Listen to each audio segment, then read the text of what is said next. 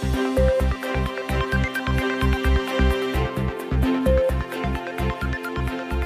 Luca, filme da Disney e Pixar tem trailer e pôster divulgados. Netflix divulga prévia de seus filmes inéditos para 2021. DC Fandom 2021 ganha data para outubro. Oscar 2021 atinge a pior audiência da premiação nos Estados Unidos. Valorant recebe novo mapa Breezy em nova atualização. Eu sou o Guilherme Cepeda. Sou o Pedro Prado. E esse é o Giro da Semana, o podcast semanal de notícias do Burncast. Hoje é dia 29 de abril e vamos trazer as melhores notícias que ficaram em alta durante a semana.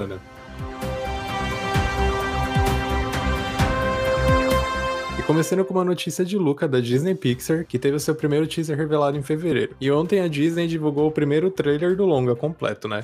Tudo aqui em cima é incrível. Andar, o ar, as nuvens, o céu, o sol. Uou, não olha direto, doido. Tô zoando. Quero ver você olhar direto. Ai, Qual é a sua, estúpido? Aí, fala aquilo que eu te ensinei. qual é a sua, estúpido?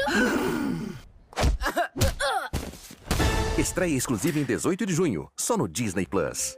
E passando agora para Netflix, que divulgou uma mega prévia de seus filmes inéditos para 2021.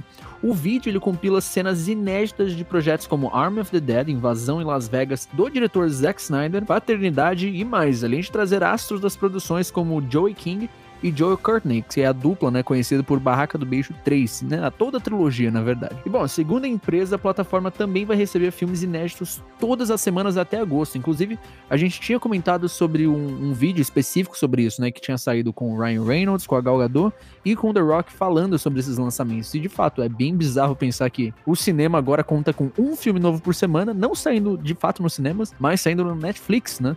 E a Netflix cada vez mais reforçando que ela tem sim uma, ela detém uma grande fatia hoje do mercado do entretenimento. E para ficar por dentro de todas essas novidades, trailers e datas de estreia das produções da Netflix, é só você correr lá no Burn Book. E agora indo pro mundo da DC, né, da Warner, eles anunciaram que o DC Fandom estará de volta em 2021. No Twitter, a empresa revelou que a nova edição do evento está marcada para 16 de outubro e ainda é uma versão digital, né? O evento foi realizado em agosto de 2020 e foi um evento digital com mais de 8 horas de duração e trouxe novidades sobre os principais projetos da DC Warner. Então, na época, né, eles divulgaram um trailer inédito de Mulher Maravilha 1984, um teaser com todos os personagens de Esquadrão Suicida 2, alguns detalhes sobre Flash, Adão Negro, Shazam. Ainda não há detalhes sobre o foco do DC Fandom em 2021, mas, né, usando como base o, o primeiro evento, que foi, eu acredito, pelo menos né, comparando com os outros eventos do tipo, foi um sucesso. para mim, pelo menos, eu gostei bastante. É, deu uma inovada, assim, né? Inclusive,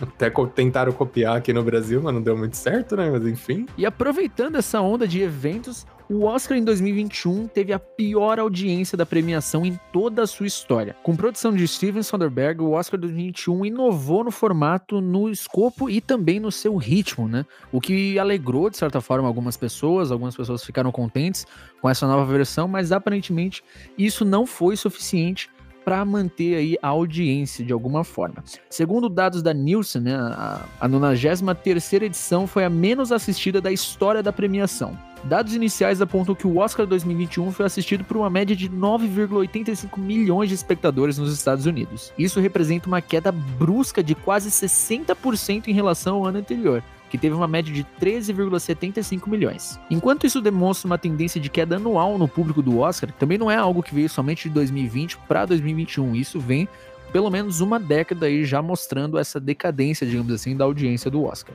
Então é possível também especular um papel da pandemia nisso, né? Porque querendo ou não, as pessoas simplesmente tem muito conteúdo disponível, né? Não existe mais a, a, demanda, ela acabou crescendo muito, né? Então existe conteúdo e material, programas, shows, lives a todo tempo. Então é realmente é muito difícil chegar em todos os públicos ou se tornar pelo menos o evento principal de uma noite como antigamente. E claro, vale ressaltar que esses números levam em conta apenas o público estadunidense que assistiu a transmissão original da premiação. Então não é algo mundialmente falando, é somente nos Estados Unidos. E agora uma notícia de esportes. O Valorant recebeu o mapa Breezing na última atualização que saiu no dia 27, né, na terça-feira. E com essa atualização trouxe uma arena que é localizada em uma praia na região do Triângulo das Bermudas e conta com espaços abertos, mas agora de acordo, né, com a própria Riot Games, né, que é a desenvolvedora do jogo, Breeze foi desenhado para ser um mapa diferente de todos os outros lançados até agora. Apesar de no mapa é tropical e inspirado nas ilhas do Caribe, como praias, palmeiras e até ruínas de um forte antigo. As construções ficam bem afastadas uma das outras, garantindo bastante espaço livre para os confrontos. Há também algumas armadilhas pelo mapa, como estruturas que lançam fogos de artifício e alçapões. Os usuários que quiserem jogar em Breeze com calma podem entrar em uma fila especial sem classificação e testar o mapa sem arriscar suas pontuações, né? E essa opção ficará ativa por duas semanas. Para acompanhar essa e mais notícias de esportes, tecnologia e games, é só você acessar o nosso site que é o gamersquad.com.br. E essas foram as notícias do Giro da Semana. Lembrando que os textos das notícias que a gente comentou estão lá na descrição do podcast de hoje.